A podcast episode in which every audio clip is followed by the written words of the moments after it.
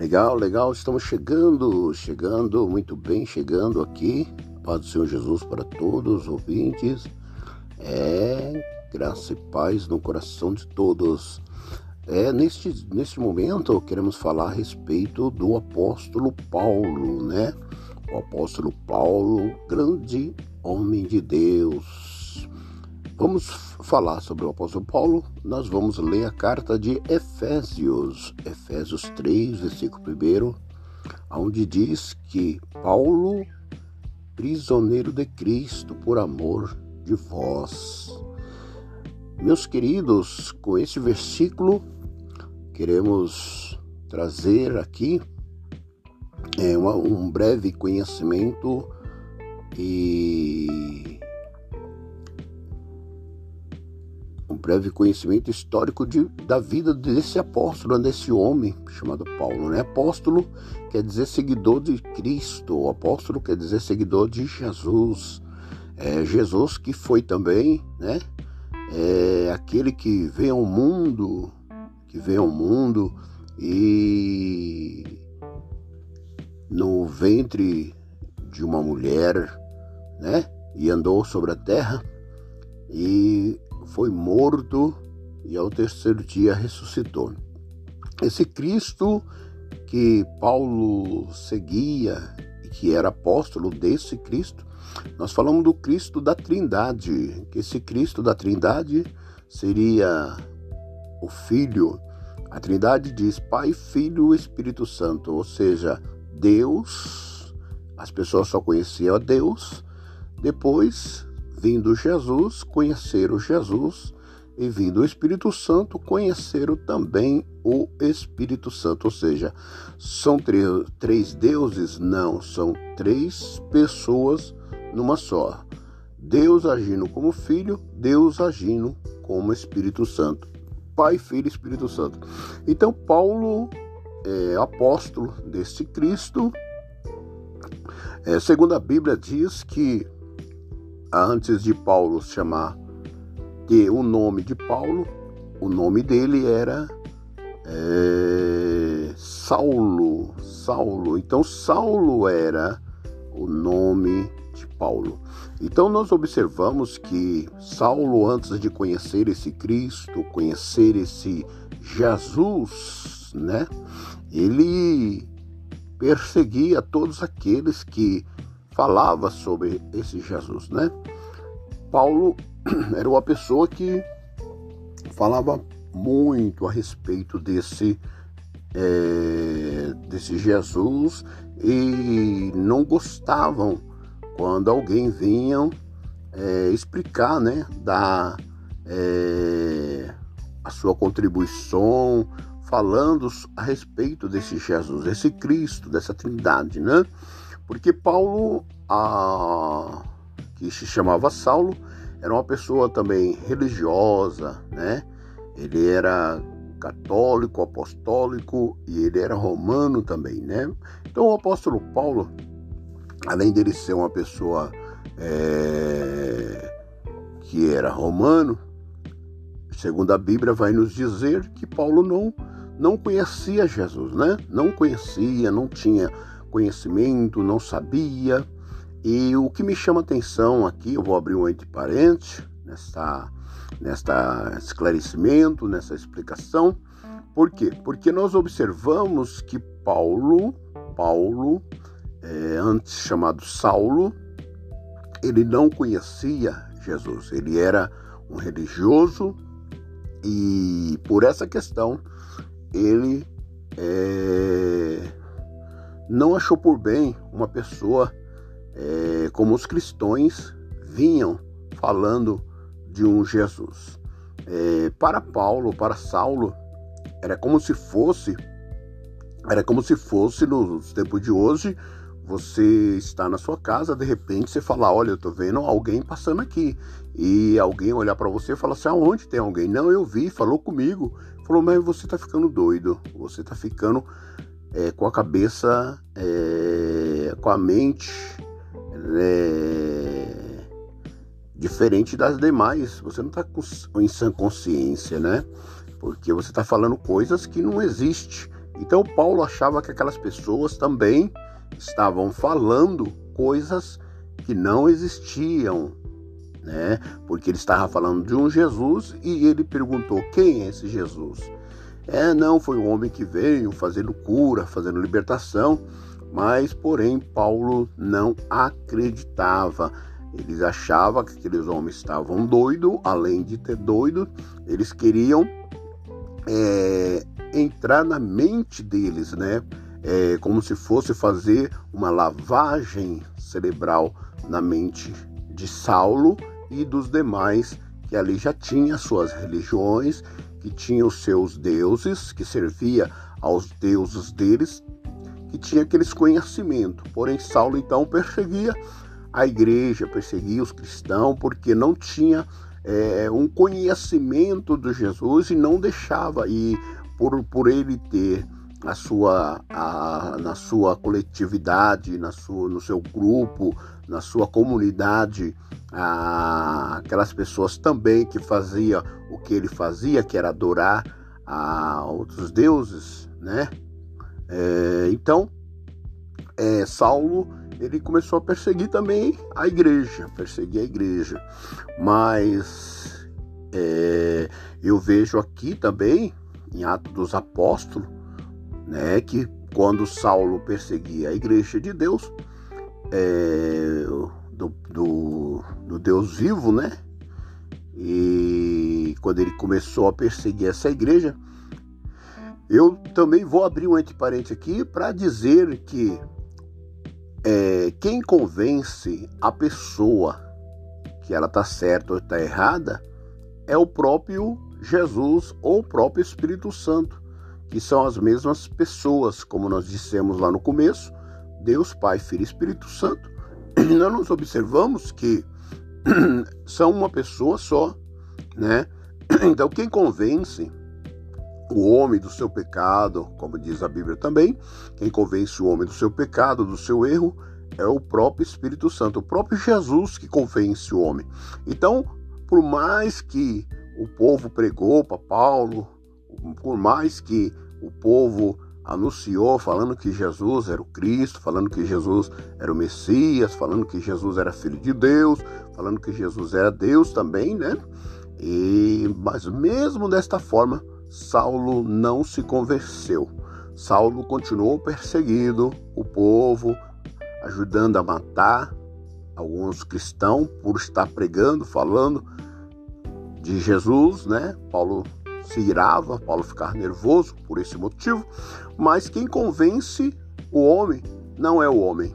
Quem convence o homem é o próprio Jesus. Então a Bíblia vai nos dizer que Paulo, Saulo, quando estava saindo para perseguir o povo, em Atos 9, a Bíblia fala que Saulo viu Jesus. Olha que interessante, preste bem atenção.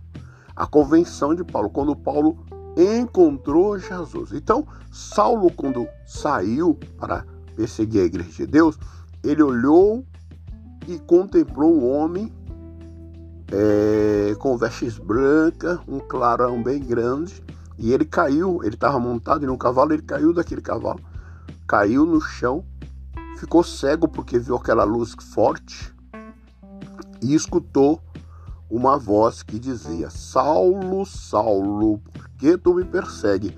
Olha só quem convenceu.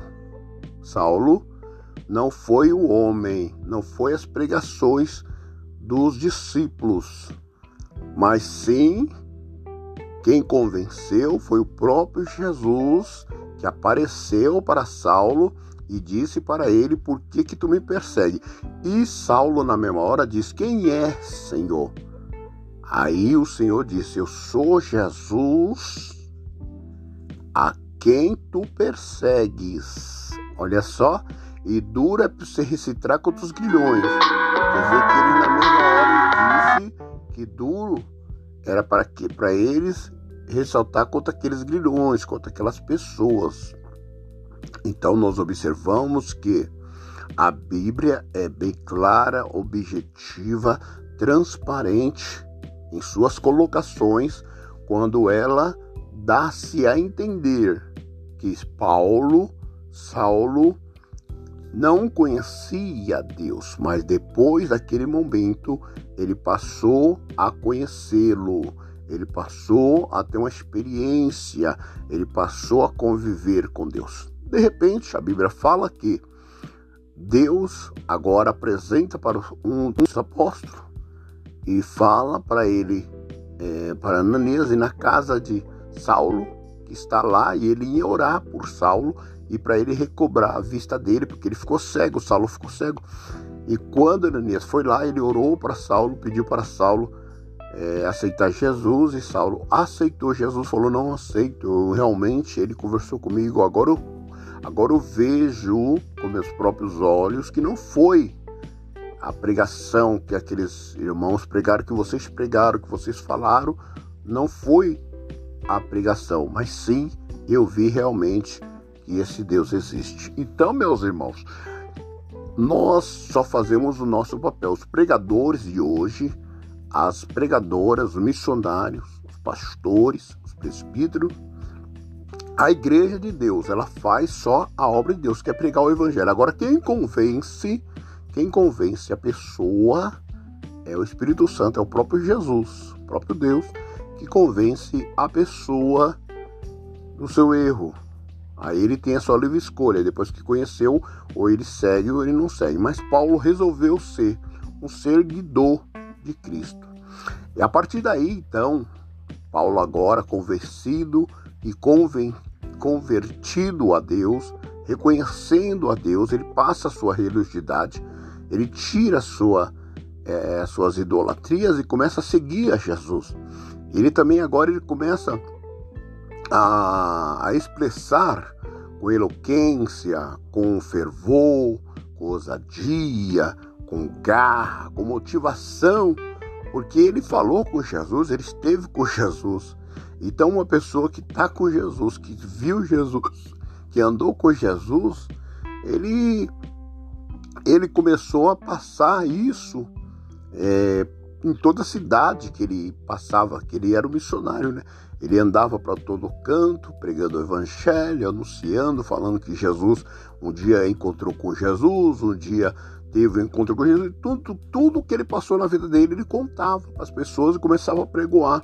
A partir daí, então, Paulo começou a orar, conversar com Deus, ter experiência com Deus, foi, foi é, foi algumas vezes foi preso, Paulo e Silas foi também preso, algumas vezes Deus libertou eles da prisão, algumas vezes eles foram, foram também é, presos, levados no barco ao naufrágio, quer dizer, a tempestade veio, não mataram ele. Também já teve picada de, de, de serpente na mão dele, nada aconteceu, a mão não inchou, o braço não caiu, Deus livrou ele de várias situações. Paulo teve grandes experiências com Deus. Paulo foi um grande missionário, Paulo pregou o evangelho, Paulo eh, ganhou muitas almas. Nós vemos que a igreja de Coríntios, Paulo ganhou muitas almas. Na, igreja, na carta de Gálatas, Paulo ganhou também muitas almas. Paulo levantou é, obreiros bons, Timóteo. Timóteo foi um grande obreiro que Paulo levantou.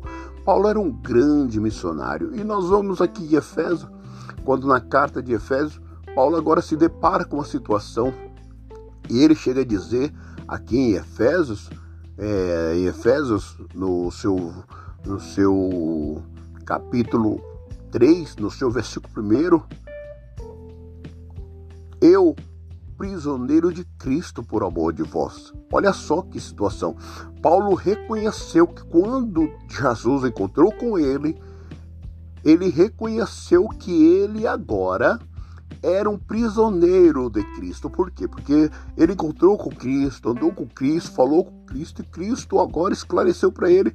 E naquele momento ele fez uma aliança, ele, ele se comprometeu de, é, de estar independente da luta, independente da prova, independente das dificuldades que ele ia encontrar no seu caminho, independente das situações que ele passasse, que ele ia, que ele ia é, não largar, que ele ia ter um compromisso com Deus. Então ele passou a ser um prisioneiro. O que é um prisioneiro? Uma pessoa presa a algo. Então Paulo estava dizendo: eu estou preso a algo, eu estou preso a Jesus, eu estou preso a Deus, eu estou preso a Cristo, estou prisioneiro por amor de vocês, porque eu sendo prisioneiro de Jesus, eu sendo prisioneiro de Cristo, eu vou estar, tá, eu vou estar tá, é, é, transmitindo, transmitindo é, é, mensagem e de salvação, e vocês vão conhecer a Deus através da minha prisão a Ele. Aleluia. Então nós observamos aqui que Paulo, Paulo agora disse: Olha, eu sou prisioneiro de Cristo, estou preso com Cristo, mas é, eu estou vendo vida sendo salva. E eu oro por vocês nas minhas prisões, eu oro por todos. Então Paulo ele era uma pessoa adoradora a Deus, que orava, rogava a Deus pelas vidas, pelas pessoas. Ele se compadecia. Paulo tinha um amor muito grande. O amor de Paulo era imenso pelas pessoas, né? Paulo entregava a sua vida é, por amor ao Evangelho e por amor às outras pessoas. Quer dizer que ele passava de tudo, ultrapassava cidades pregando o Evangelho, né? Sabendo que lá na frente Alguém ia barrar ele, mas ele mesmo assim, sabendo que exércitos de pessoas estavam ali para matá-lo, mas mesmo assim ele enfrentava aqueles exércitos naquele, naquela época. Era uma época muito difícil de se pregar o evangelho. Paulo começou a pregar o evangelho numa época de muitas pessoas que não conhecia a Deus. Agora você imagina você pegar umas pessoas que foram criadas é, conhecendo outros deuses e você ter que explicar para aquelas pessoas que existe um Deus que não é um Deus pagão, que não é um Deus que você carrega no braço como uma imagem, que não é um Deus que você está acostumado a ouvir, mas sim um Deus que, que tem um encontro com você, que fala com você, que caminha com você. É difícil, porque aquelas pessoas ela fala não, eu não conheço esse Deus. Esse Deus aí, vocês são fanático, né? Igual Paulo se, se colocou até como fanático, né? Então é muito difícil você tirar é, tirar é, a atenção daquela pessoa que está a outro Deus ou, ou outra adoração para trazer aquela pessoa é, na sua na sua realidade de, de dia de hoje que Jesus vive, que Jesus está presente. Então Paulo queria trazer isso e, e, imagina a luta que Paulo passava. E sendo que aquele povo já estava acostumado, seu dia a dia, seu mês, seu ano, seus, seus momentos, suas aflições, tudo que eles iam fazerem era em adoração aos deuses deles, desde a sua nascença até os seus anos de vida que eles estavam ali, suas guerras, suas suas conquistas tudo eles é, é, prestavam adoração aos deuses deles. De repente vem Paulo falando de um Deus poderoso que criou o céu e a terra. Imagina aquelas pessoas é, para quê? Então, como nós dissemos no começo e vamos repetir agora, Paulo é, não convencia ninguém, porque quem convencia era o Espírito Santo. E até hoje, quem convence não somos nós, quem convence não é, não é o irmão pregando, mas sim quem convence é o Espírito Santo através do irmão, da irmã. Mas quem convence é Deus, o homem e a mulher. Então, se nós observarmos dessa forma, nós vemos que Paulo falou: Eu sou prisioneiro, prisioneiro por amor a vós, prisioneiro de Cristo, né? Então, Paulo, né, ele encontrou muita dificuldade em Efésios. Por quê? Em Efésios tinha um deus chamado Diana, e esse deus chamado Diana era uma mulher, né? Que o povo adorava essa mulher. Então, até Paulo chegou na sua carta aos Efésios, em Efésios 6, no seu versículo 1, a Bíblia chega a nos dizer que eh, Paulo dizia aos irmãos de Efésios, irmãos, revestir de toda a armadura é, de Deus para resistir no dia mal.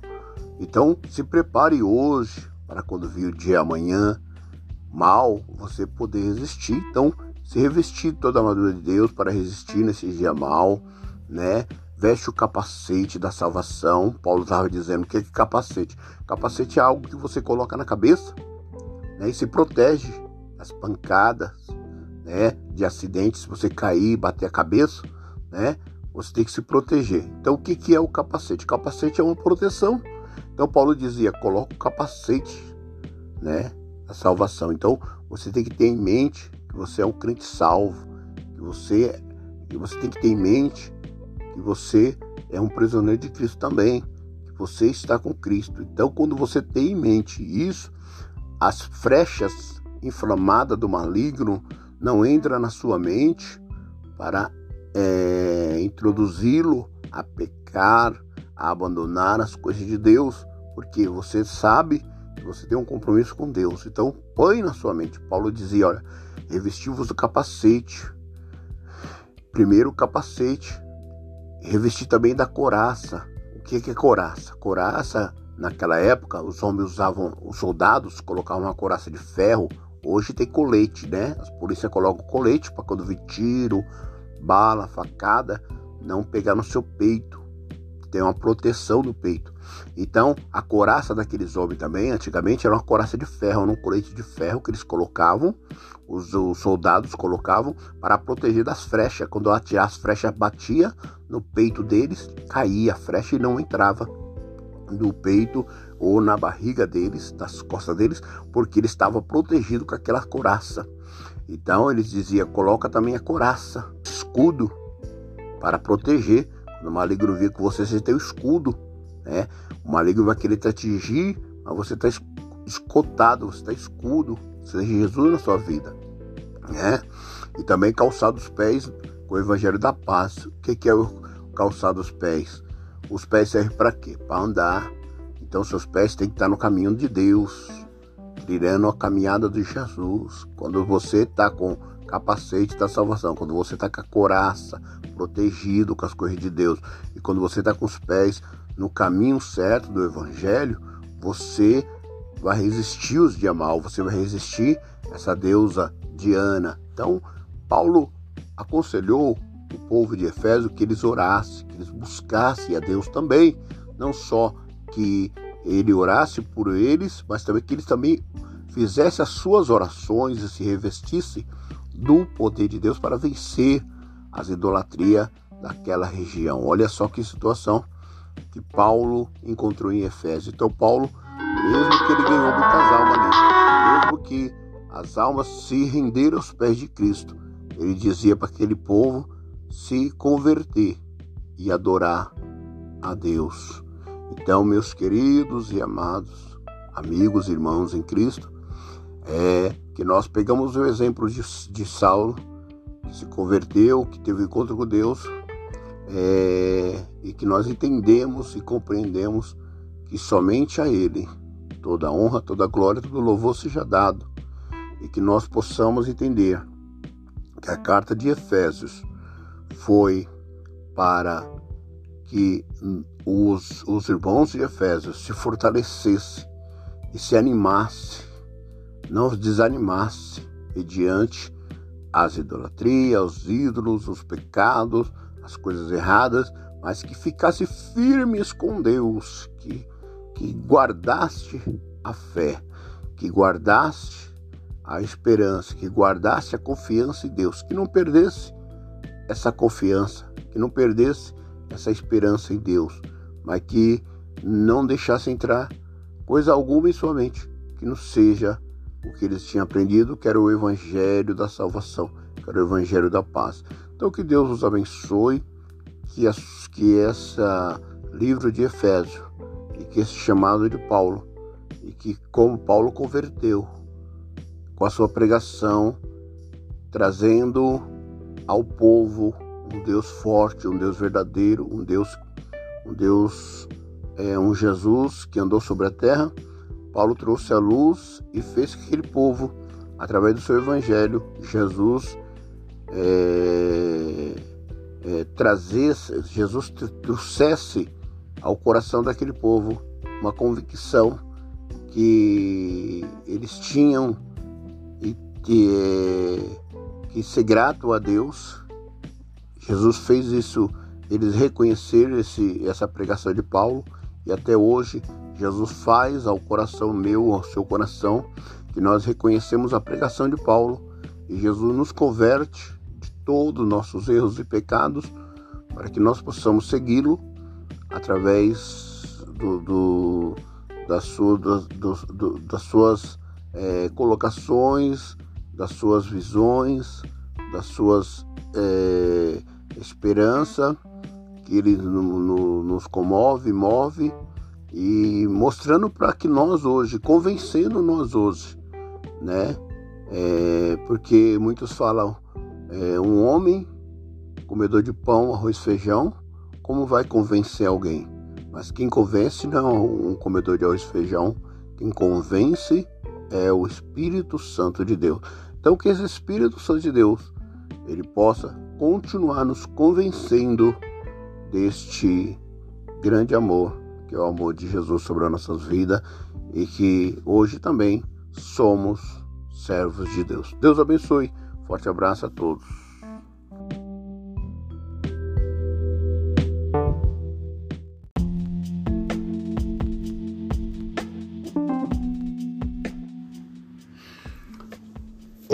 Estamos chegando mais uma vez aqui. É isso mesmo. Olha, vamos falar hoje do Salmo 70. Na Bíblia diz no Salmo 70, o salmista Davi: Apressa-te, ó Deus, e me livra, Senhor. Apressa-te e ajuda-me. Fique envergonhado e confundido os que me querem mal. Volte as cobertas vergonha os que dizem ah, ah. Folguem e alegra-se em ti todos que amam e buscam a tua salvação. E continuamente graças seja a Deus. Meus irmãos, olhando este versículo aí, amigos que estão aí ouvindo, né? Nosso fotocast. É, eu quero compartilhar com você é, esse episódio é, a respeito do, de Davi, né? Davi dizia: Apressa-te, ó Deus, livra, Senhor. Apressa-te em ajuda-me, fique envergonhado e confundido os que me querem mal. Olha só a situação que Davi se encontrava, né? Davi se encontrava numa situação muito difícil. Por quê? Porque ele dizia: pressa e me livra, Senhor. Ele dizia que muitos queriam ver o mal dele. Quantos hoje não querem ver o seu mal também, né? Quantos hoje não querem ver o mal da gente, querem ver a gente derrotado? Por isso que muitas das vezes é, você não pode demonstrar sua fraqueza para ninguém.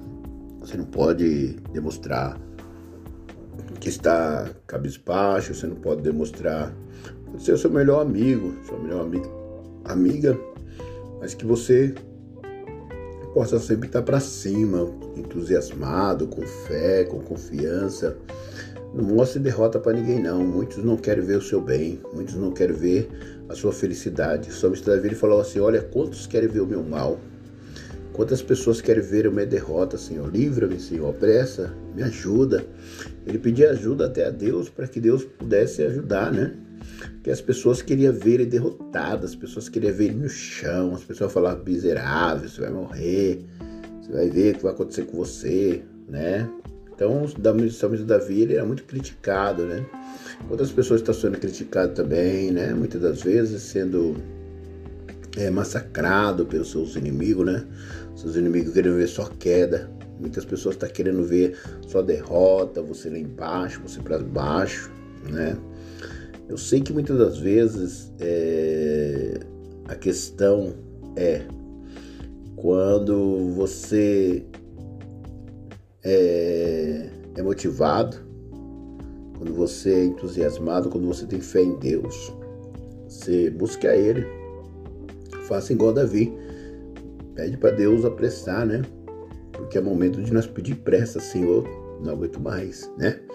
Então o salmista Davi ele pedia: pressa-te, Deus, livra, Senhor, ajuda-me, fique envergonhado e confundido os que me querem mal. Pedir para Deus confundir essas pessoas que querem mal, que querem te prejudicar, que querem ver você derrotado, pessoas com ódio no coração, com vingança, né? Pessoas que têm maldade. Porque a Bíblia fala que é, o ímpio, né? As pessoas que, que maquinam mal, essas pessoas rebeldes, essas pessoas, elas dormem já pensando em fazer o mal no outro dia, né? Elas maquinam mal contra a sua vida, maquinam mal contra você e querem te prejudicar de qualquer jeito, né? É, a gente tem que pedir sempre para o Senhor nas nossas orações, nas nossas intercessões é, a Deus. Nós temos que sempre estar pedindo, falando, Senhor, livra. Essas pessoas confundem ela, né? Desvia o pensamento dela para outro lado. Tira os pensamentos dela de cima de mim, né? Misericórdia, porque as pessoas elas elas ficam maquinando mal, querendo ver só queda, só derrota. E sobre Davi ele dizia: é, Fique envergonhado e confundido os que me querem mal. Volte as costas cobertas de vergonha, os que dizem hahaha. Muitos ri. Sabe, Davi falou assim: Volte as costas cobertas de vergonha, aqueles que estão rindo. Então, o Senhor é, fazer que aquele povo, que, essa, que essa, essa, essas pessoas, elas que dizem que fica rindo de você, que fica zombando de você, né? Porque, meus irmãos, não é porque você é um posto ou uma. Ou como posso dizer, um perfil engraçado. Não é isso. Essas pessoas muitas das vezes elas querem. elas querem é, zombar e sem sentir alegria. Elas não estão sentindo alegria, elas um deboche. Sabe o que é debochadas? Pessoas debochadas, pessoas que olham para você, elas debocham, não porque você você fez alguma graça, você se veste como uma pessoa engraçada, você é uma pessoa, muitas vezes você é até uma pessoa séria, mas por motivo de deboche aquela pessoa ri de você mas é porque elas. A Bíblia fala assim, Senhor, volte as costas cobertas de vergonha. Essas pessoas aí é que elas se, que elas se sentem vergonhas, que elas voltem com as costas cheias de vergonha, né? Porque elas ficam zombando de mim, dando, risadas. Então, há momento que nós temos que orar a Deus dessa forma. E também não mostrar também fraqueza para essas pessoas que querem ver a nossa nossa queda, nossa derrota, nosso fracasso, fica zombando de nós, rindo por nós, rindo, para que o Senhor é, coloque vergonha nelas, que elas fiquem envergonhadas, que elas possam é, um dia ter uma dignidade, um caráter de um ser humano digno de, de, de reconhecer os seus erros, reconhecer que elas não são perfeitas e, não, e querem que os outros sejam do jeito que elas querem, ou muitas vezes é, não é satisfeita com, com o avanço das pessoas ou do, do que as pessoas são, o que as pessoas são capazes, e elas ficam, ficam iradas e chegam a debochar, porque vê que você é uma pessoa de atitude, vê que você é uma pessoa alegre, vê que você é uma pessoa que não, que não desanima, vê que você é uma pessoa é, erguida, mesmo com todas as dificuldades.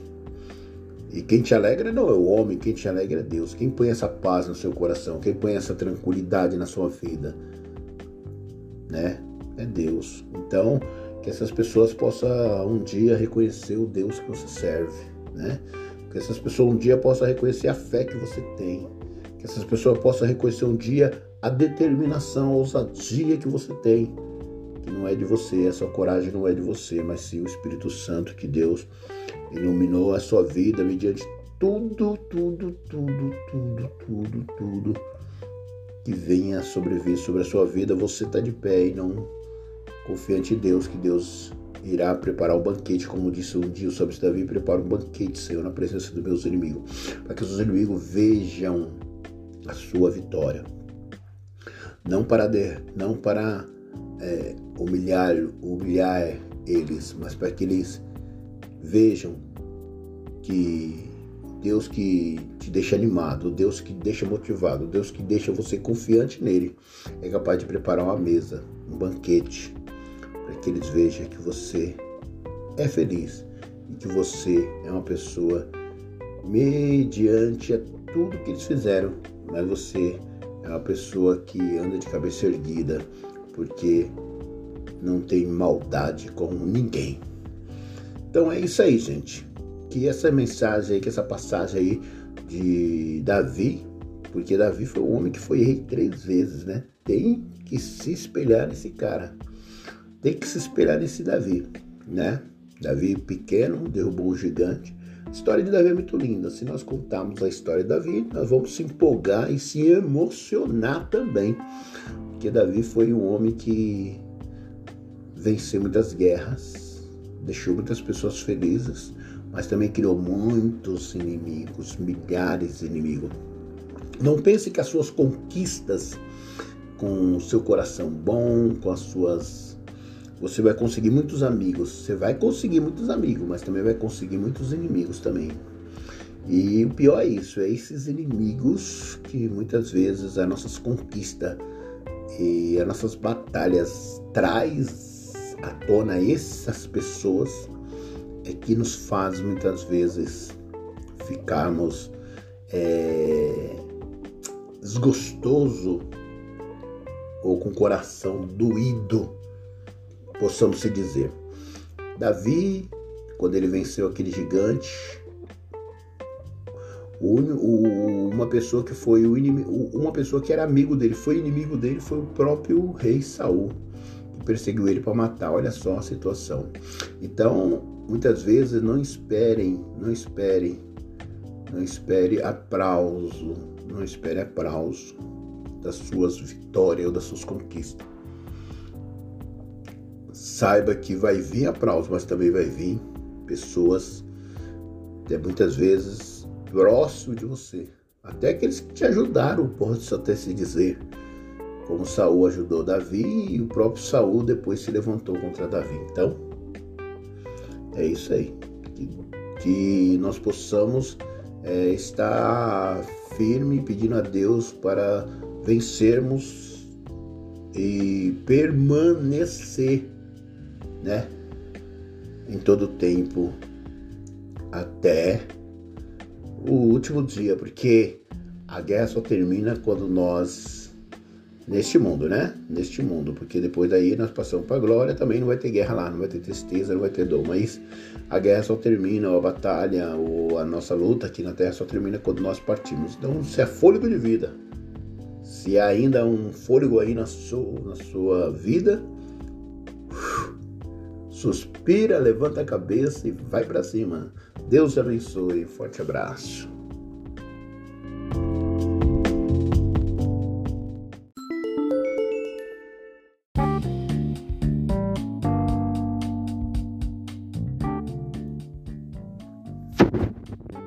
bom dia! Estamos chegando aqui no podcast. Hoje nós vamos falar muita coisa legal, tá bom? É isso aí, pessoal. Tamo junto. Vamos lá, vamos lá, vamos lá, gente. É muito bom estar com você, muito bom estar juntinho do seu lado aqui, né? É bem sintonizado, bem ligadinho. Hoje nós vamos falar a história de Davi, grande guerreiro, Davi, um grande homem, né? É, foi rei aí e nós vamos conhecer um pouquinho sobre Davi. Muito bom quando a gente falamos de um personagem da Bíblia, é, onde nós vamos conhecendo ele é, de perto, né? Porque quando falamos da história, achamos que estamos dentro da história. E é muito importante. Aqui no podcast, podcast, todo mundo ouvindo, todo mundo sintonizado aí, ligadinho conosco. É bom ter você conosco, tá bom? Então vamos lá falar sobre Davi. Olha, Davi é um dos personagens mais enigmáticos da Bíblia. Davi é um personagem mais enigmático da Bíblia, tá certo, pessoal? Ele é honrado como rei de Israel, ele é o construtor do império. Olha, Davi foi um construtor do império, é, ele foi o grande pai do seu povo, é, reinou muito bom, muito bem reinado, né? Todo mundo gostava de Davi, apesar de ter vários inimigos também, né? Sabemos que quanto mais é, você consegue alcançar muitos povos, também você consegue alcançar muitos inimigos também. É, Davi conseguiu alcançar muitos amigos, mas também criou muitos inimigos. a vida é assim, né, pessoal? Então é aí, Davi, a raiz da qual viveria o Messias. Então Davi, ele é da linhagem, da linhagem, né, que viria o Messias. Olha só que legal, hein? Importante, não sabíamos disso, né, mas já estava predestinado ou a predestinação podia se dizer que viria dali a raiz que trazia o Messias.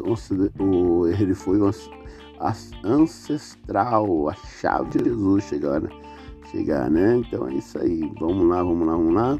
Ele foi um grande guerreiro, gente. Músico, poeta, amigo, muito legal. Oh, é, ele foi um grande músico, Davi, que tocava harpa, né? Ele foi um grande guerreiro também, guerreou muitas guerras. Ele era poeta, é um grande poeta. Davi era um conquistador. Falava bem, né? Amigo muito leal. E na maior parte dos seus atos, ele foi um rei justo, capaz. Ele amava Deus com grande devoção. Ele é grande amigo de Deus, ele amava muito a Deus. Ele era muito devoto, ele, ele tinha um coração voltado a Deus, a fé muito grande é, no Deus que ele servia. Olha só, ele era um rei justo, né? ele era uma pessoa dedicada no que ele fazia. E ao mesmo tempo, Davi, porém, era também mentiroso. Olha, pessoal, Davi também trapaceava, tá bom? É, ele era de vez em quando embusteiro, ele foi adúltero, olha só. Ele também teve um momento lá que ele foi um comandante cruel também até homicida. Ele cometeu um homicídio, tá bom, pessoal? É, ele tinha a unidade, a integridade familiar entre seus mais altos valores, contudo, ele roubou mulher de outro homem. É, a história nos conta isso, que Davi, com todas as qualidades dele, também tinha seus defeitos, seus defeitos, olha só. Ele foi um péssimo pai, marido ainda pior, né? É, Davi traía suas, suas esposas, né? O desequilíbrio de sua própria família, né? Ele, ele entrou num desequilíbrio, não conseguiu mais restabelecer seu patrimônio, sua família, né? É, ele estabeleceu, estabeleceu um fundamento para a destruição do grande império que ele construiu com tanto êxito, construiu tanto bonito. Tem pessoas que começam tão bem, né? Depois ele termina tão mal. Davi foi uma pessoa que construiu um império, fez tanta coisa legal, mas os seus erros, os seus pecados trouxe consequência, né? Ele, ele acabou tendo um desequilíbrio, acabou perdendo sua própria família, é, dando uma confusão terrível, um problema terrível dentro da família. Isso aí, ele foi um, é, um protótipo da natureza caída, da humanidade e do principal exemplo do que Deus com frequência realizava sobre a obra com a matéria-prima mesmo promissória. Então Davi foi um exemplo da humanidade, porque a humanidade também ela tinha é, Deus pensou é, que o homem seguiria para o lado bom, porém é, o homem seguiu muitas das vezes seus lados maus, porque o homem tem um lado bom e tem um lado mau, mas a integridade do homem é, não se portou, não se portou, não foi capaz de seguir é, ou ser conduzido pelo seu, seu lado bom, né? é, porque muitos preferem o caminho, muitas das vezes, é, de, de, de, de erros, de falhas, e a consequência disso é, no dia a dia nós vai observando, porque todos os erros, todas as falhas, há uma, há uma consequência, né? E Davi teve várias consequências, né? E a Bíblia é praticamente nossa única fonte de conhecimento de Davi. Nós conhecemos Davi por causa da Bíblia, né? A Bíblia nos conta a história de Davi. Nós conhecemos Davi hoje. Quem conhece Davi? Eu, eu, todo mundo conhece Davi, né? Por que você conhece Davi? Porque Davi foi um personagem da Bíblia, né? Um grande homem, grande guerreiro, e é esse que nós estamos falando hoje é, aqui no Fotocast. Espero que você esteja gostando, espero que você esteja participando aí. E nós vamos conhecendo aí um pouquinho desse grande homem aí, guerreiro, rei, né? Ele foi muito estudioso, postulava, é, ele foi um personagem totalmente lendário, né?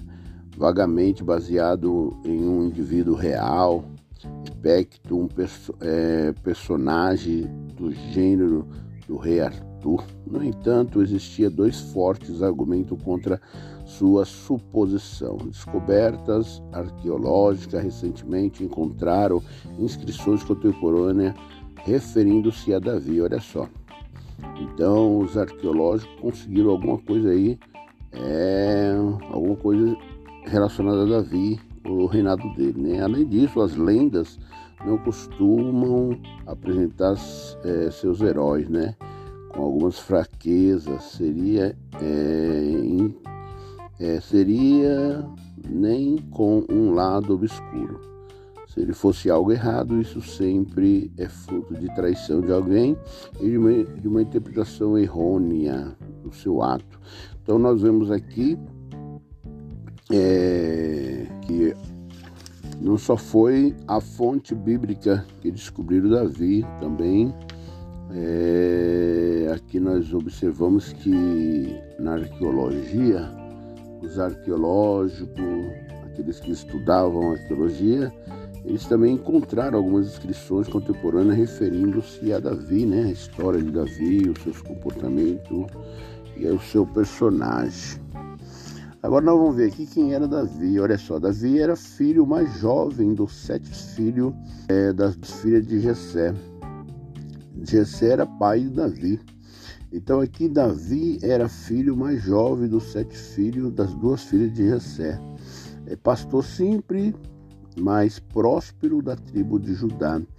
Então ele era um pastor simples, mas também ele foi o mais próspero da tribo de Judá. Jessé não era um realista da linhagem pura. Jessé não era um realista, é, assim dizer, é, nossa, que judeu, né? Que, israelita, ele não era puro, né? É, a avó de Davi, quem era a avó de Davi? A avó de Davi era Ruth. Quem era Ruth? A Ruth era moabita, que saiu de Moabe, olha só. Então, é, Davi, a avó de Davi era moabita, saiu de Moabe rumo a Israel com sua sogra, é, a Noemi. Ela saiu de lá com a Noemi, ela era da, da cidade de Moabita, Noemi também ficou lá, passou um bocado bem dificultoso naquela época, a Noemi, né? Mas Noemi tentou sair de lá e a Ruth também saiu junto com ela. E ela aceitou a fé e o povo de Noemi recebeu arrependimento, a Ruth, né? E quando ela casou com o rico fazendeiro, que chamava Boaz, os israelitas odiavam e desprezavam os moabitas, né? eles não gostavam dos moabitas. Isso fazia do simples pastor Davi um candidato ainda menos provável ao trono. Na época da infância de Davi, Israel acabara de passar pelo período dos juízes, né? Os, foi o período dos juízes. É, experimentava a monarquia por algum tempo, né? De Saul, que Saul foi aquele primeiro rei, né? Porque o povo pediu um rei, pediu um rei, pediu um rei. Deus foi ungiu, mandou de Saul, que foi o primeiro rei. E naquela época é, estava ali em guerra, né? Contra os filisteus né, o povo de Israel, juntamente com Saul, e ao mesmo tempo dedicava as tarefas aparentemente impossíveis é, de unificar os doze tribos de Israel. Ele não foi fiel às suas responsabilidades com Deus. Por isso o Senhor ordenou que o profeta Samuel ungisse um novo rei para sucedê-lo. Então Saul ficou pouco tempo no reinado, por quê? Porque Deus não se agradou muito bem de Saul né? É, porque ele não foi fiel às suas responsabilidades. É muito difícil quando você pega uma responsabilidade e você não é fiel naquilo que é proposto, que é ordenado, que é consagrado a você. Então Saul, por ser um rei escolhido pelo povo, o povo queria que queria um rei, porque Deus não queria é, dar rei para o povo, mas o povo queria ser comandado, né? O povo gosta de ser comandado e gostava de ser comandado e até hoje nós vemos que existe reis, existe governadores, presidentes, etc. Mas vamos para a história de Davi. Então Samuel, naquela época, é, para Belém, ele foi guiado à casa de Jessé. Samuel foi guiado, cujos filhos analisou, ele analisou os filhos de, de Jessé e não tendo encontrado entre eles nenhum que Deus lhe mostrasse a ser escolhido, porque ali Samuel ele foi para Belém e ali ele foi guiado ali até a casa de Jessé, porque ele tinha que ungir um rei, né? Porque Saul foi rejeitado, então ele tinha que escolher um rei. E ele foi ali para Belém. Quando chegou ali, Deus guiou ele até a casa do homem chamado Jessé. E quando ele chegou lá, ele analisou todos os filhos daquele de Jessé né, e, não, e não encontrou nenhum que Deus mostrasse né, a ser seu escolhido. Deus não se agradou de nenhum daqueles, né? Ali aquele. Então Samuel perguntou a Jessé: tinha mais algum filho? Você tem mais algum filho, né? Olha só que interessante. Jessé disse que tinha mais um filho. E quem aí Samuel perguntou: quem é esse filho? Ele falou: Davi. Aí foi aonde que apareceu de novo aqui o personagem Davi, né? Apareceu novamente. É... Mas Jessé falou, mas ele é apenas um menino, né? Ele está cuidando das ovelhas lá no campo, né? Mas ele falou, não, manda chamar esse, esse jovem aí, né? Aí Davi foi chamado. Assim que Davi chegou na casa, Samuel olhou para ele, reconheceu imediatamente. Olha só que interessante.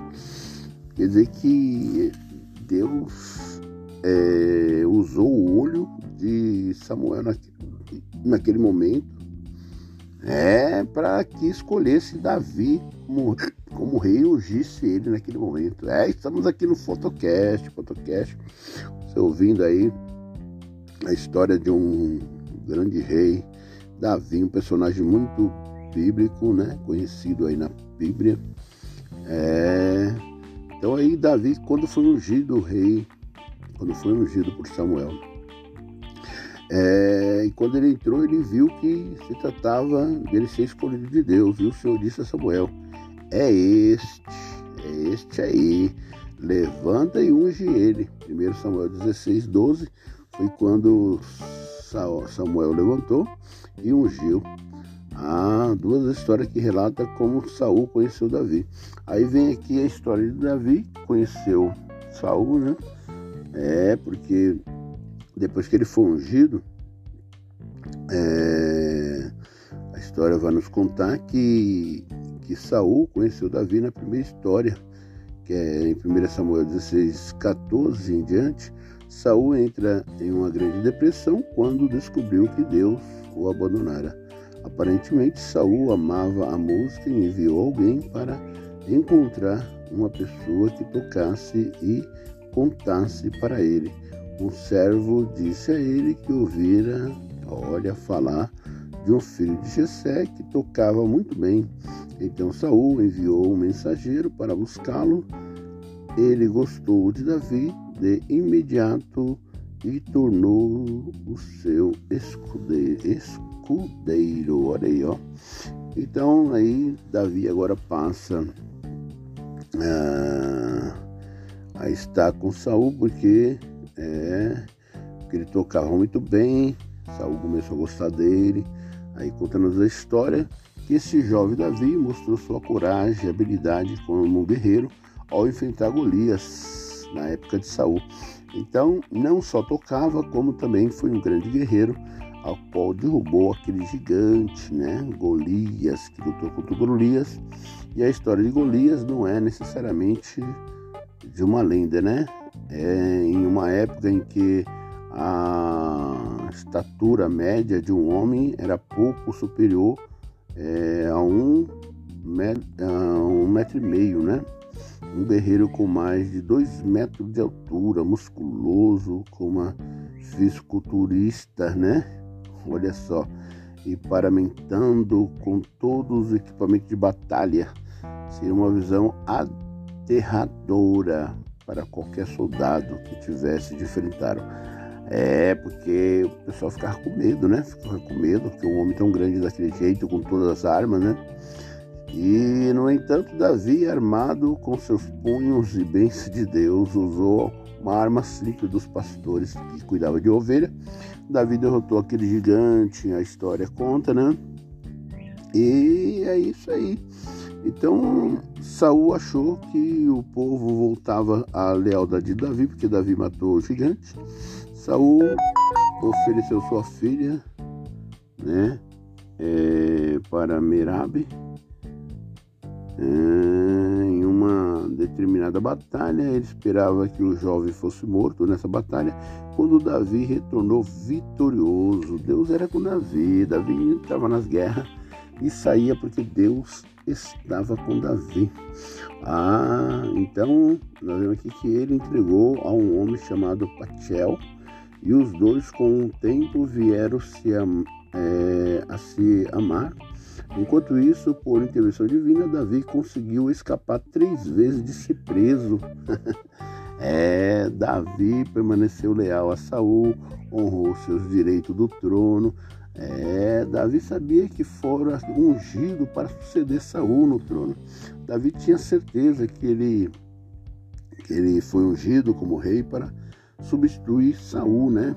Então ele tinha que ser fiel, ele tinha que permanecer ali para honrar a sua dignidade. E isso é muito importante na vida de um ser humano, né?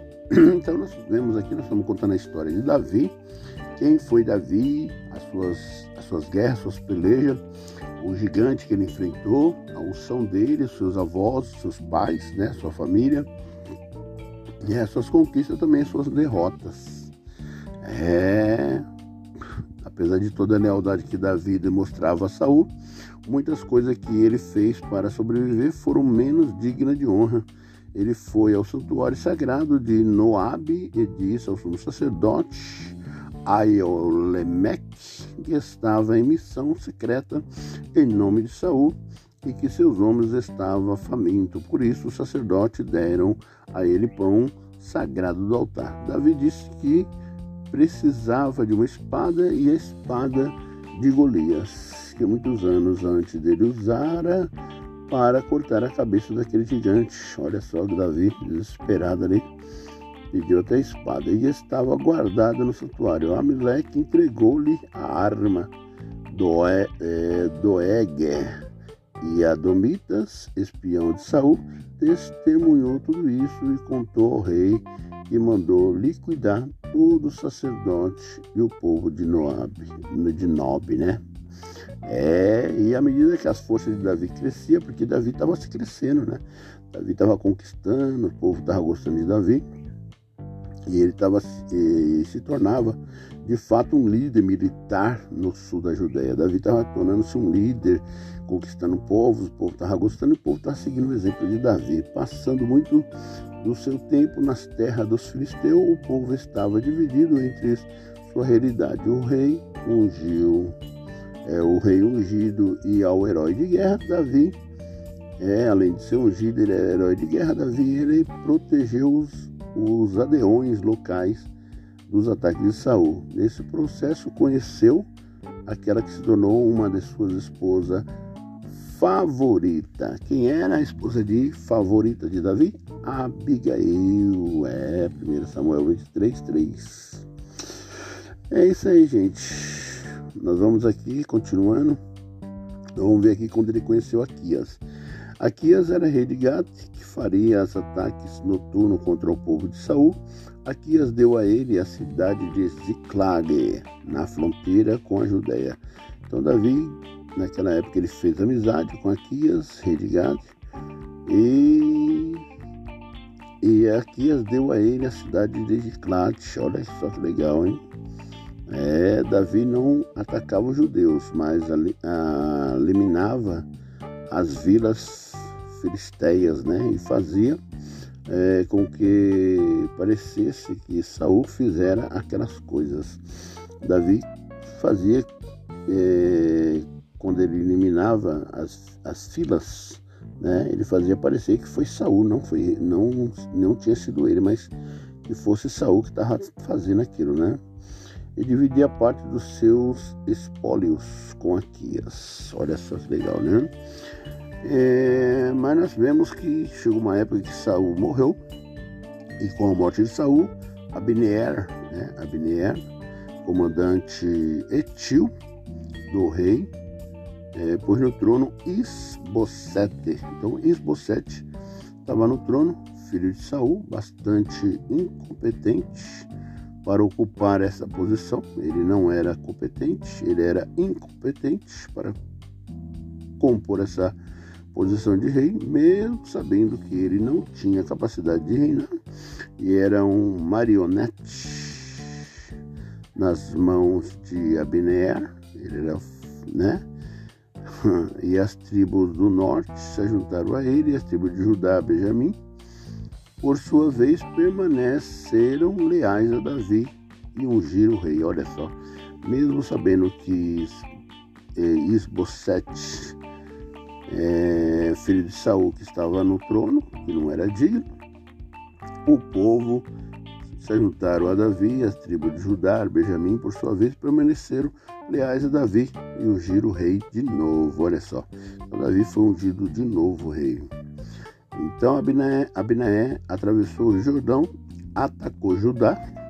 Do lado concordaram em, se, em selecionar 12 campeões, cada um é, determinado vencedor. Contudo, todos os 24 campeões mataram um aos outros, foram um matando um ao outro, quase de imediato, quase numa hora só, acabaram com tudo. Os que não acarretou nenhuma vitória aparente. Nós vemos que aconteceu uma luta corpo a corpo e que acabou em batalha. Davi e seus comandantes Joabe expulsaram as tropas de Abener. Então, Abener foi expulso dali, porque Davi expulsou eles dali, né? Então, nós vemos aqui que a história de Davi, nós estamos acabando lendo aqui, né? É... Mas é coisa interessante, né? Nós vemos aqui que um dos atos mais nobres de Davi foi o tratamento que dispensou a Mifibosete, menino manco de 12 anos. A história também é bonita, essa história que ele pegou o Mifibosete, né? Ele, tinha, ele era menino ainda, ele tinha 12 anos, ele era manco, neto de Saul, filho de Jonatas, olha só. Ele ficou manco aos 5 anos de idade, né? Quando sua ama, ao saber da notícia da morte de Saul e de Jonatas, tentou salvá-lo dos filisteus, acidentalmente deixou cair no chão o menino e ele quebrou os pés, tadinho. Ele ficou manco, né? Segundo Samuel 4:4. Naquela época, quando um rei é, ascendia ao poder, era costume, era costume mandar matar todos pretendentes ao trono.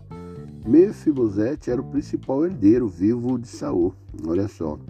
Quando Davi mandou trazê-lo a trazer ao corte, o menino ficou aterrorizado. Olha só. Pois tinha certeza de que seria morto. Ele pensou que ia ser morto o Mefibosete, né? Ele era manco. E era o único herdeiro do pai dele. Davi falou, agora o, o Mefibosete pensou, agora eu vou morrer, Davi vai me matar, né? Contudo, Davi disse que, por causa do seu amor por Jonathan, né, e da promessa que fizera a ele, não feriria o menino, não mataria e não deixava ele ferido, mas o protegeria. Olha só que interessante o coração desse homem Davi, né? E Davi devolveu todas as terras a Mefibosete, falou: toma aqui todas as suas terras, permitiu que ele vivesse livre em seu reino, né? Interessante, né, irmãos? Que, que que acontece com esse homem, Davi, né? Então Davi naquela época lá ele fez aliança com Irã, né? É, Davi pôs Irã, ele ajudou Salomão, construiu o templo, né? Percebemos que Davi não tinha intenção de ser vassalo, vassalos dele, né? É, nós vemos aí, né? Então, todavia, o cronista diz que Satanás incitou Davi a fazer censo é, como castigo, Deus deu três opções a Davi: três anos de fome, três meses de derrotas dos militares ou três dias de pragas. Davi escolheu a última, falou: não. Israel foi atingido por uma praga que os profetas tomaram como sinal inflamável da ira de Deus para aplacar a ira de Deus. Davi comprou é, Davi comprou uma eira no topo do monte Moriá. Segundo a tradição, aquela, aquele, aquele, aquele local era o local no qual Abraão esteve prestes a sacrificar Isaac a Deus. Olha só, então quando Davi pecou, né? É, Davi, é, quando a história apresenta uma clara contradição, pois um personagem da Bíblia, Deus ordenou que Davi fizesse o censo. Todavia, o cronista diz que Satanás incitou Davi a fazer o censo. Olha só, gente. Então foi a derrota aí que Davi teve. Ele teve que ser castigado, né? escolher três, escolher três castigos, né? Fome, peste, derrotas. Qual que ele escolheu? Ele escolheu a última, né? Foi atingido pelas pragas, tá certo? Então Outra coisa também que o é, Deus não permitiu que eles construíssem o templo, os Davi não construiu o templo, no entanto, o rei construiu o altar e o protegeu com a sua imensa tenda né, erguida na ilha que comprou de Araúna. Né? A seguir, ele levou a arca da aliança de Jerusalém e colocou no altar. Ano mais tarde, seu filho Salomão construiu um magnífico templo no seu lugar. Então, quem construiu o templo foi Salomão, né? Então, passando isso aí, essa expansão aborreceu Sírio, o rei Adadezer da Síria, por fim, atacou o lado do norte, o principal é, método sírio, a guerra envolvida o uso de carro, mas Davi provou que sua infan, é, infantaria era superior. Ele contara o tendão do maior parte dos cavalos sírios, tomando os carros inúteis, e a Síria caiu sobre é, controle de Israel. Bom, né? É, história de Davi aí, contada aqui. É, tá certo, pessoal? Então estamos aí ouvindo a história de Davi aí. Davi é um grande rei, conquistou muitas guerras, foi ungido, né? o seu maior inimigo, mas também o seu amigo, que foi Saul, mas permaneceu fiel aí ao seu rei e ajudou o seu filho, Mefibosete, né? Não matou, não entregou aos inimigos, mas ajudou ele aí. E também foi um dos personagens que deu a linhagem a Jesus, olha só. Ele, nós vemos aí que a linhagem aí é, seguido de Davi, Davi da tribo de Judá, ele era da tribo. Então aí vamos aí, vamos aqui. Então ele viu uma bela mulher tomando banho na telha da casa, é, prática comum naquela época, e cobiçou aquela mulher. Quem era aquela mulher? A mulher era Betseba, uma filha de Ilã, esposa de Urias, o Itita. É, ele era o Itita porque era da cidade de Itita, né? E os dois homens eram membros da guarda do leite de Davi. Tritã e estava no campo de batalha. Davi convocou Betseba para se apresentar no palácio e ensinou o tórrido caso de amor com aquela mulher. Ele começou a ter relação com aquela mulher. A pior violação da lei judaica. Davi fez uma pior violação passível punição com a morte da mulher. Quando Batseba engravidou, o caso não podia mais ser mantido em segredo. Davi mandou, mandou que Uria fosse no campo de batalha para ir à sua casa, a fim de manter relações sexuais com sua esposa. E assim pareceu que a criança fora concebida por ele. Contudo, Urias, fervoroso convertido ao judaísmo, não desobedeceria a Deus que proibia que o homem se deitasse com a esposa enquanto estivesse em guerra. Ele dormiu ao lado de fora de sua casa e todos sabiam disso, por isso Davi arranjou para enviar Urias a uma batalha da qual tinha certeza de que ele seria morto. Foi nessa época que Davi matou um homem para ficar com a esposa dele. Foi o pior pecado que Davi fez, matando um guerreiro, Urias, né, colocando ele numa cilada e matando para ficar com Betseba, que era sua que era sua amante. Olha só que o que Davi fez. O homem começou tão bem, terminou mal, né? É, o homem tem seu lado bom, tem seu lado ruim. E Davi seguiu muitas vezes seu lado bom, mas também seguiu o seu lado de pecados e erros, mostrando que o ser humano é incapaz de ser 100% sem pecado, mostrando mostrando que o homem, a humanidade. Davi foi um grande exemplo de mostrar que Deus teria muito e tem muito trabalho com o ser humano, a sua criação. Davi foi mostrando, foi um homem capaz de mostrar, ou está mostrando até hoje nos seus, na sua história, que o ser humano é incapaz. Vindo Jesus, como homem também na terra, mostrou que o homem é capaz de vencer, mas não é fácil. Jesus, como homem, teve fome, como Deus deu alimentar a multidão. Jesus, como homem, teve sede, mas como Deus deu água para saciar a sede de muitas pessoas. Jesus, como homem, chorou, mas como Deus enxugou lágrimas de muitas pessoas. Como Deus, como homem, teve cansaço, como homem sentiu dor na cruz, mas como Deus curou muita enfermidade, né? Então nós vemos que Jesus também, como homem, venceu a morte, né?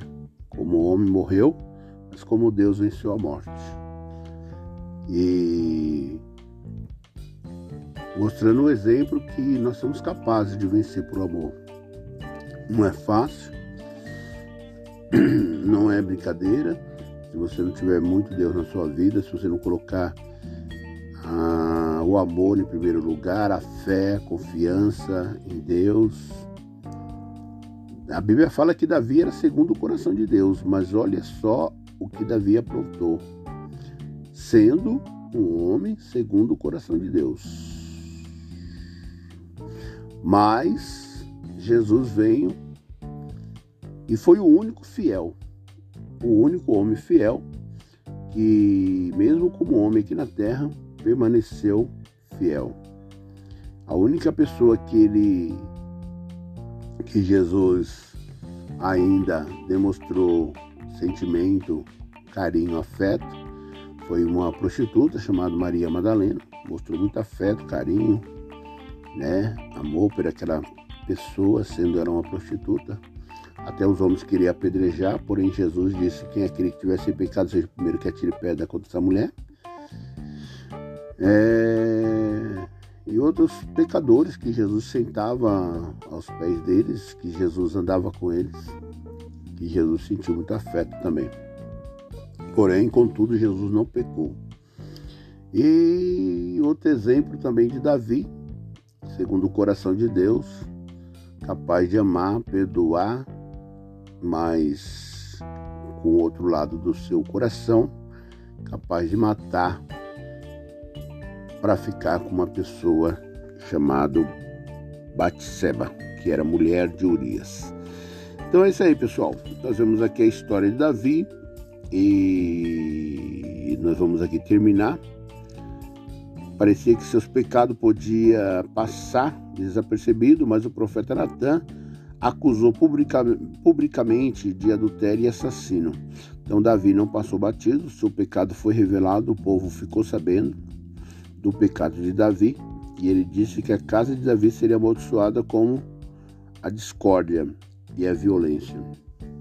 Então a família de Davi sofreu muita discórdia, teve violência na casa da família de Davi, pelo seu erro, pelo seu pecado. Quem castigou foi Deus? Não. Os seus próprios erros, trouxe consequência, porque todos os atos traz uma consequência. Toda, toda, todo pecado tem a sua consequência. Aquilo que você semeia, você acaba colhendo é, pelos seus próprios a carne, né? A carne, o, o ser humano, é, ele vive debaixo de de como se possa dizer, ele vive debaixo de, de processos, processos que mesmo constrói. Né? Se você construir uma casa bem alicerçada, o vendaval, a tempestade não vai derrubar porque ela está bem alicerçada. Então, Você tem que ter alicerce, tem que ter firmeza, você tem que ter estruturas para sua família, sua casa, seus problemas, suas dificuldades ou aquilo que você é, causou, você consiga restabelecer. Porém, Davi não conseguiu restabelecer. É, então aí Betseba deu outro filho a Davi, né? Gedi Dias, que era ser conhecido como Salomão. Aparentemente Davi prometeu é, em segredo a Betseba que Salomão sucederia o trono. Então Salomão sucedeu o trono, né? E mas aí o filho de Davi, né? É... Aí começou a vir os problemas da casa de Davi, né? Que o, filho de Davi é, a meia irmã Tamar. Aí começou a vir os problemas, né? Jerusalém, Davi teve que enfrentar outra rebelião quando, é, quando mandada, quando mandada pelo Benjamim Seba, filho de Bicli, né? Seba tentava separar as duas tribos do norte do governo de Davi, o rei é, perseguiu até o norte, onde por fim Seba foi morto. Olha só. E é isso aí, pessoal. Agora vamos terminar aqui é, a história de Davi. Davi foi um homem de grande fé. Ele foi o principal exemplo de como Deus usa vasos defeituosos para fazer sua obra que Davi tinha todos os problemas, mas Deus ainda estava ali na vida de Davi, né? A Deus conhecida com seus pecados, quando era confrontado com eles, né? E ao morrer Davi, havia expandido é, muito o reino, tomado o, o, muito forte, ponto de vista militar, e seguro também no aspecto financeiro. Ao contrário do dinastia, né? Da, de dura dura curta duração do rei do norte. A dinastia de Davi teve início em 1000 a.C., sobreviveu à divisão do reino ao longo, é, ao longo do seu reinado de Judá, por mais de quatro séculos até a queda de Judá para a Babilônia. Olha só, foi muito tempo, né? É isso aí. E o último rei de Judá foi Zedequias, com todos os seus processadores processores era descendente direto de Davi, sem dúvida, o maior descendente de Davi foi Jesus de Nazaré. Então, é quando nós falamos sobre Jesus que, que venceu todos os pecados que Davi não conseguiu vencer. Mas foi o único santo na terra, foi Jesus. Mas Davi, como homem, não teve êxito em não pecar, né? Foi mesmo assim Deus é, seu filho da misericórdia perdoou, porém Davi teve suas consequências e seus aflitos. Davi chega a orar em salmo, dizendo: Senhor, livra-me, apresta-te e ajuda-me. Fique envergonhado confundido os que me querem mal. Ele chegou a orar pedindo para Deus livrar ele dos seus inimigos. Há momento que Davi chega a dizer que ele estava num lago de poço, num lago de lama, num chordo, num lago, pedindo misericórdia a Deus. Então nós vemos que não foi fácil para Davi suportar tudo aquilo que os seus erros, que os seus pecados trouxe tormentas na sua vida e na sua família. Bom, é isso aí, pessoal. Nós acabamos de ouvir aqui no Fotocast a história de Davi, uma história bem comprida, bem detalhada, bem grande, bem emocionante e bem criativa. E para os nossos dias de hoje, para que nós tomemos exemplo aí e sabemos que todos os erros, todos os pecados têm suas consequências, têm seus fatos. Então que nós possamos pensar antes de fazer alguma coisa também e procurar sempre estar diante de Deus aí, sabendo que Deus sempre nos dará escape vitória aos nossos inimigos, como deu também a Davi, beleza? É isso aí, é o seu Fotocast aqui juntinho, vamos juntos, pessoal.